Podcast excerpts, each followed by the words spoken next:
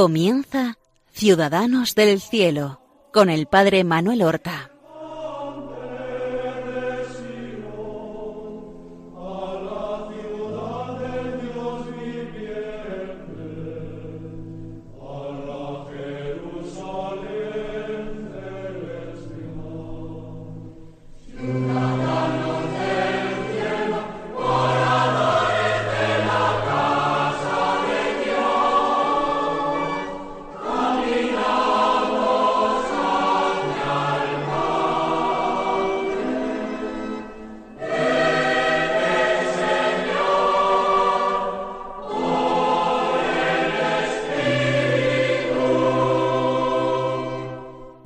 Buenos días, queridos hermanos. Damos comienzo a una nueva emisión de nuestro programa Ciudadanos del Cielo, en que nosotros honramos a los santos, pero sobre todo los ponemos ante nuestros ojos para imitar sus virtudes, su valentía en la confesión de la fe. Damos gracias a Dios por ellos y alabamos a Dios porque fue la gracia de Dios la que los hizo fuertes, la que los hizo coherentes en el testimonio, en la vida y en la práctica de las virtudes. El mérito no está en los hombres, sino en Dios que da el deseo, el querer y la fuerza, la gracia para poner en práctica esas virtudes y hacer que el santo sea una réplica de nuestro Señor Jesucristo, sea otro Cristo, porque en definitiva nuestra configuración con Él, con Jesucristo, es la meta de la vida cristiana, y es lo que realizaron de una manera admirable, perfecta, imitable, los santos. Habíamos empezado la pasada semana, el anterior programa, con la consideración de la figura de un mártir del siglo XVII, murió en el siglo XVII, nació en el siglo XVI. Un santo mártir jesuita, San Juan Ogilvy, escocés, nacido en la ciudad de Glasgow en 1579, por tanto en el último cuarto ya del siglo XVI, y muerto en Glasgow, igualmente, el 10 de marzo de 1615, también en el primer cuarto del siglo XVII. Y habíamos dejado la historia y la consideración de las virtudes de Juan Ogilvy en el instante en que él es prisionero. Es un muchacho que se dice eh, siervo, criado de un gran señor que después de celebrar misa en una casa particular el santo jesuita lo acompaña a la casa de su señor que quiere hablar con él. Y de hecho en la plaza, antes de llegar a ninguna casa, no se trataba sino de una trampa, es apresado por eh, los guardias del obispo protestante de la ciudad de Glasgow ese obispo que después de decirle que cómo se ha atrevido a celebrar la misa, la misa papista, en una ciudad reformada, con la reforma protestante, lo ha abofeteado en la cara, él le ha respondido con gallardía y entereza usted se comporta no como un verdadero obispo, se comporta como un verdugo. Vamos entonces a continuar cómo fue la pasión de San Juan Ogilvy. Tenemos, ya lo dije, el testimonio de sus interrogatorios, escrito por el mismo mártir en un periodo de unos días que eh, lo dejaron un poco tranquilo y él pudo conseguir tinta, pluma y papel y escribir y lo que es más importante conseguir que esos escritos, esos manuscritos, fueran sacados de su prisión. Por tanto, testimonio martirial de primera mano, no ya de testigos, sino del propio mártir. Pero también creo recordar que yo les decía que se manifiesta ese carácter británico, ese humor profundamente británico, incluso en ese momento en que su vida está pendiente precisamente de las respuestas que da a los jueces. Les pongo algunos ejemplos. Él eh, es interrogado por dicho obispo, pero el obispo no era un obispo legítimamente ordenado, no era un verdadero obispo, sino que los protestantes habían perdido la sucesión apostólica. John Ogilvy no reconocía en el obispo ni a un verdadero obispo, ni siquiera a un verdadero sacerdote. Por eso, al obispo en un momento del interrogatorio le dijo Usted es laico y no tiene más jurisdicción espiritual que la que pueda tener el báculo que usa. Es decir, ninguna. Le dio la misma jurisdicción que a su báculo y le dijo usted es laico.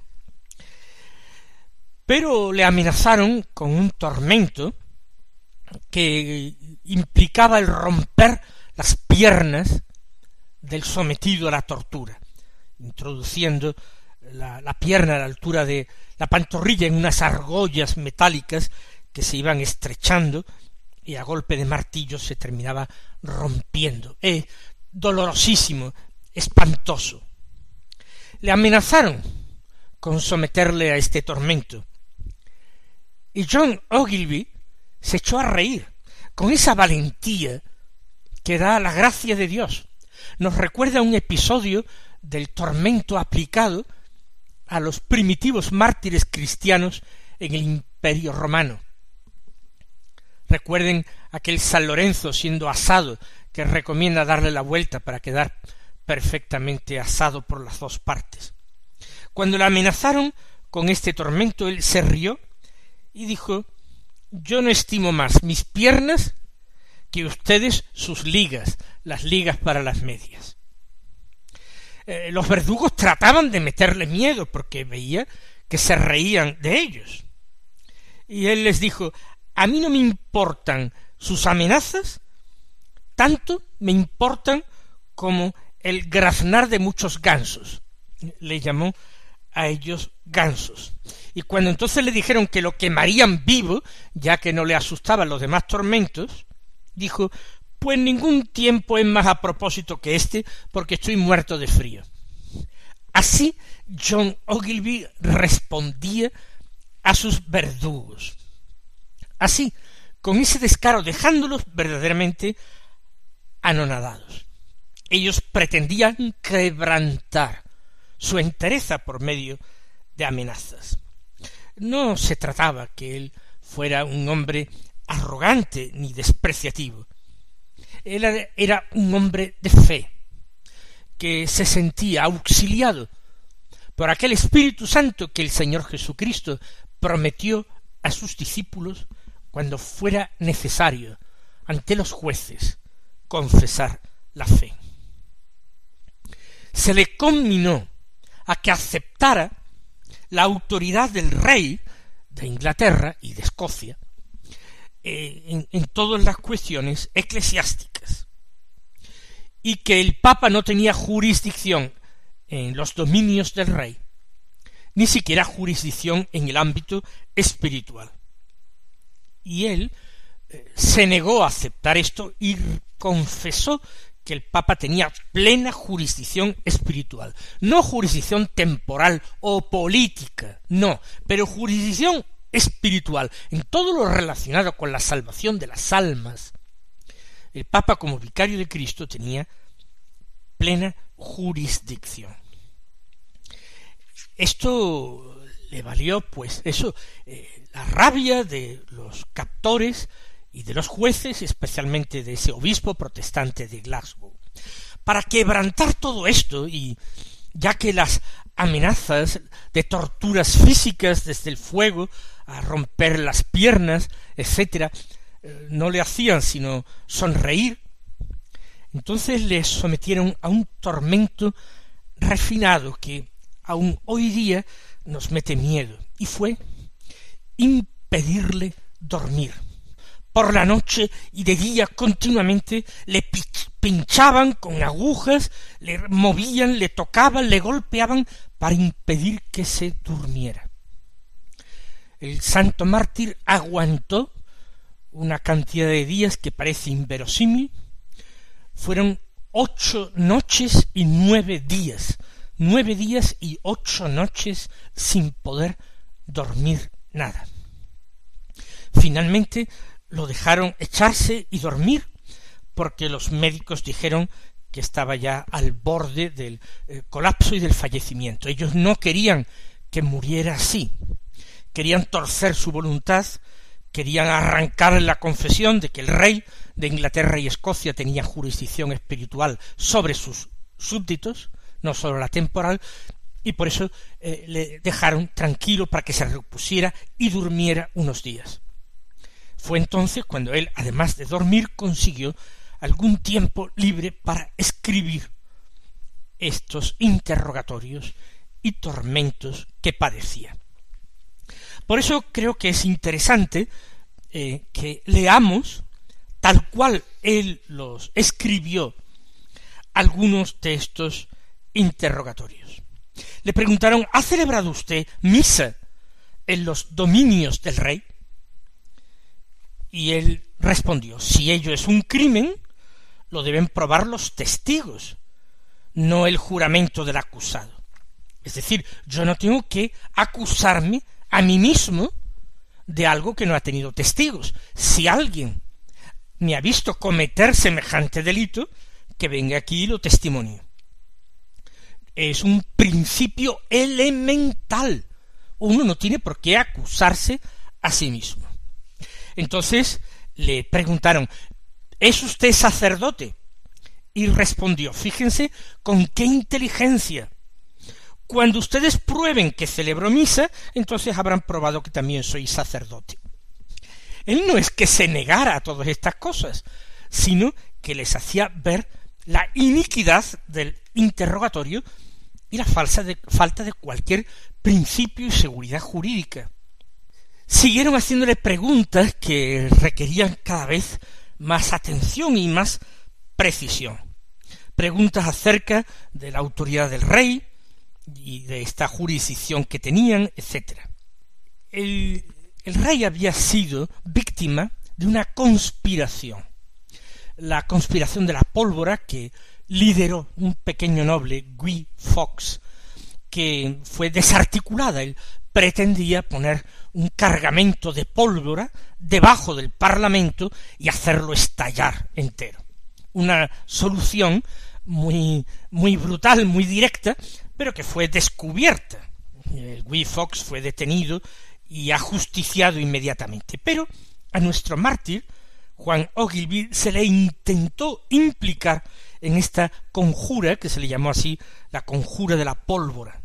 Pues eh, el obispo protestante le dijo en el interrogatorio, así él nos lo deja por escrito, si alguien me confesara que había conspirado contra la vida del rey, yo lo denunciaría, le dijo el obispo.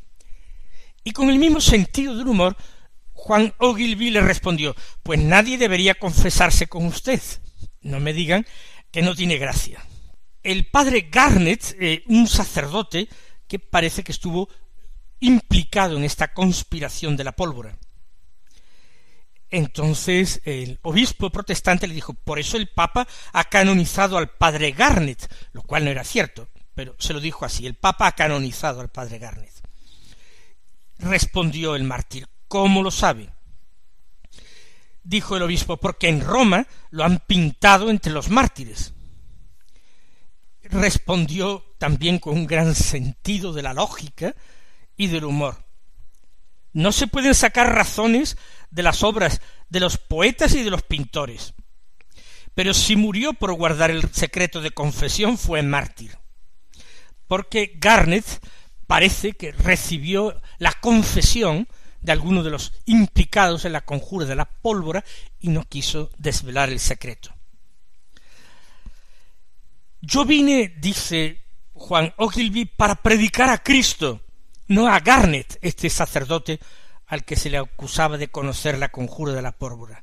Tengo que cumplir mi deber como él lo cumplió, cada uno por sí y Dios por todos.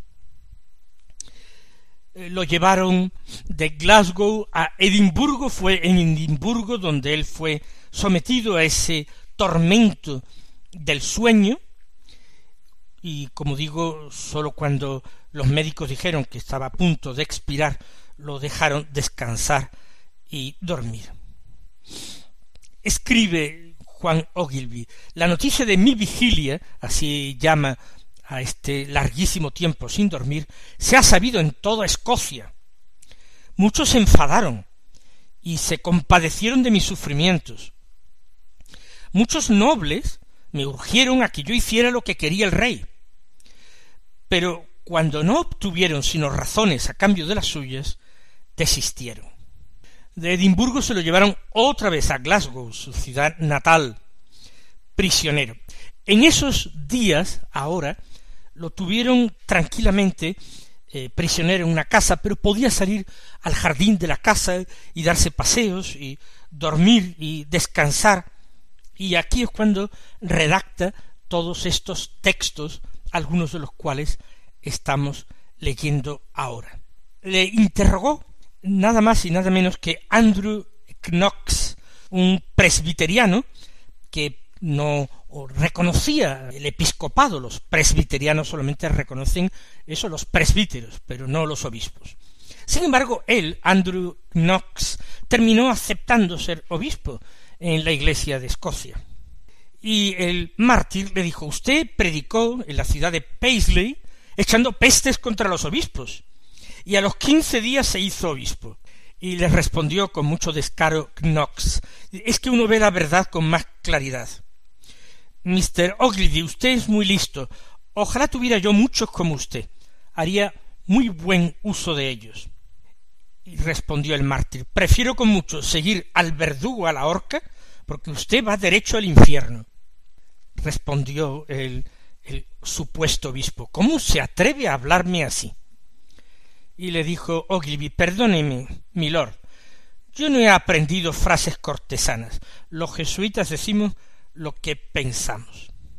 Así estaba en unas y en otras, no se atrevían a ejecutarlo hasta que vinieron órdenes de, Londres, de Inglaterra, de la capital, porque es que ya el caso de John Ogilvy se conocía prácticamente en todas las islas británicas y era ya un escándalo que tuviera en jaque él a los jueces. Que definitivamente se confesara culpable, abjurara y si persistía en sus opiniones católicas romanas que lo ejecutara. El día 10 de marzo, a las once de la mañana, se tuvo la última sesión de interrogatorio.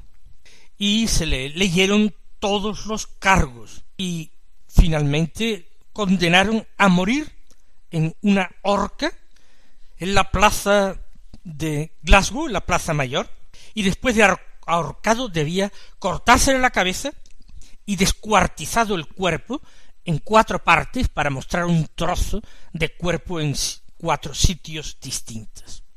Pues eh, John Ogilvy, radiante, después de escuchar su sentencia, su condena a muerte, le dio un abrazo al juez, incluso le dio la bendición y a los miembros del jurado que lo habían condenado, entre ellos el arzobispo protestante, le estrechó la mano a todos ellos y les dijo que les perdonaba de corazón. Y después, con mucho descaro, también dijo que se encomendaba a los católicos que hubiera en la sala, católicos ocultos, que no querían decirlo, pero que estaba seguro de que había católicos allí en la sala. El verdugo fue a su celda y él lo abrazó y lo animó a que realizara su trabajo. De hecho, los verdugos tenían esa costumbre de pedir perdón a sus víctimas. Cuando un ministro protestante lo acompañó a la horca para darle auxilio espiritual, él le dijo Usted me está tomando el pelo. Él le dijo Le hablo en serio. El arzobispo me ha autorizado que le diga que si renuncia ahora al catolicismo, le va a dar la mano de su hija y le va a dar un buen cargo la diócesis, solamente tiene que pasarse a nuestra religión reformada. Entonces, habiendo público allí en la plaza de Glasgow, dijo pueden decirlo en voz alta para que la gente le oiga. Él quería testigos. Y el pastor, aquel protestante, dijo, se le promete a Mr. Ogilvy la vida y la mano de la hija del arzobispo y un cargo con tal de que se pase a nuestro bando. ¿Lo oís? preguntó el mártir a la gente. ¿Lo podréis confirmar cuando llegue el caso? Y todo el mundo decía, lo oímos, lo oímos. Baje de la horca, baje de la horca. Pensaban que Ogilvy en el último momento eh, se acogería a una solución aparentemente tan benévola. Pero es que a él lo habían condenado por alta traición, y él no quería morir por alta traición, quería morir como mártir de Cristo. Y esto era su astucia para conseguirlo. Porque entonces preguntó, entonces claramente no soy culpable de alta traición. Y le dijeron, no, entonces me han traído aquí solo por la religión, y lo que me piden es que cambie. Le dijeron, pues por eso. Y entonces ya él dejó demostrado que moría mártir de Cristo rezó, le pidió a, todos que rezaran también por él y se entregó a la muerte. quitaron la escalera en que estaba apoyado y quedó eh, colgado en el aire. El verdugo desde abajo tiró de las piernas para que fuese la muerte más rápida, quizás quebrándole el cuello, y terminó después de que se cortara la cuerda y el cadáver cayó. La gente consideró que la muerte era muy injusta, empezó a protestar y por eso no se le cortó la cabeza ni se descuartizó el cadáver para evitar que la gente se amotinara. Así murió este valiente testigo de Cristo. Así entregó su vida. Es admirable. Una fortaleza que no es humana. Una astucia que independientemente de que él fuera un hombre inteligente, que sin lugar a dudas lo era, sin embargo, con una agudeza, con una lógica, con unos razonamientos tan impecables, supo hasta el final plantar cara a los jueces. Y finalmente, como en el mismo cadalso, consiguió que se reconociera lo que no aparecía en la sentencia, y era que él moría exclusivamente por un motivo religioso, moría por Jesucristo, por su fidelidad a la Iglesia, y que no moría por ninguna conjura contra el rey, pues de haber eh, muerto por una conjura ante el rey no se le ofrecería ni la vida, ni el casarse incluso con la hija del arzobispo en el último momento. Vamos a dar gracias al Señor por estos hermanos nuestros, valientes, que hoy día dan testimonio en la Iglesia de la primacía de la fe y de la caridad sobre cualquier otra cosa. Mis queridos hermanos, el Señor os colme de bendiciones. Hasta la próxima semana.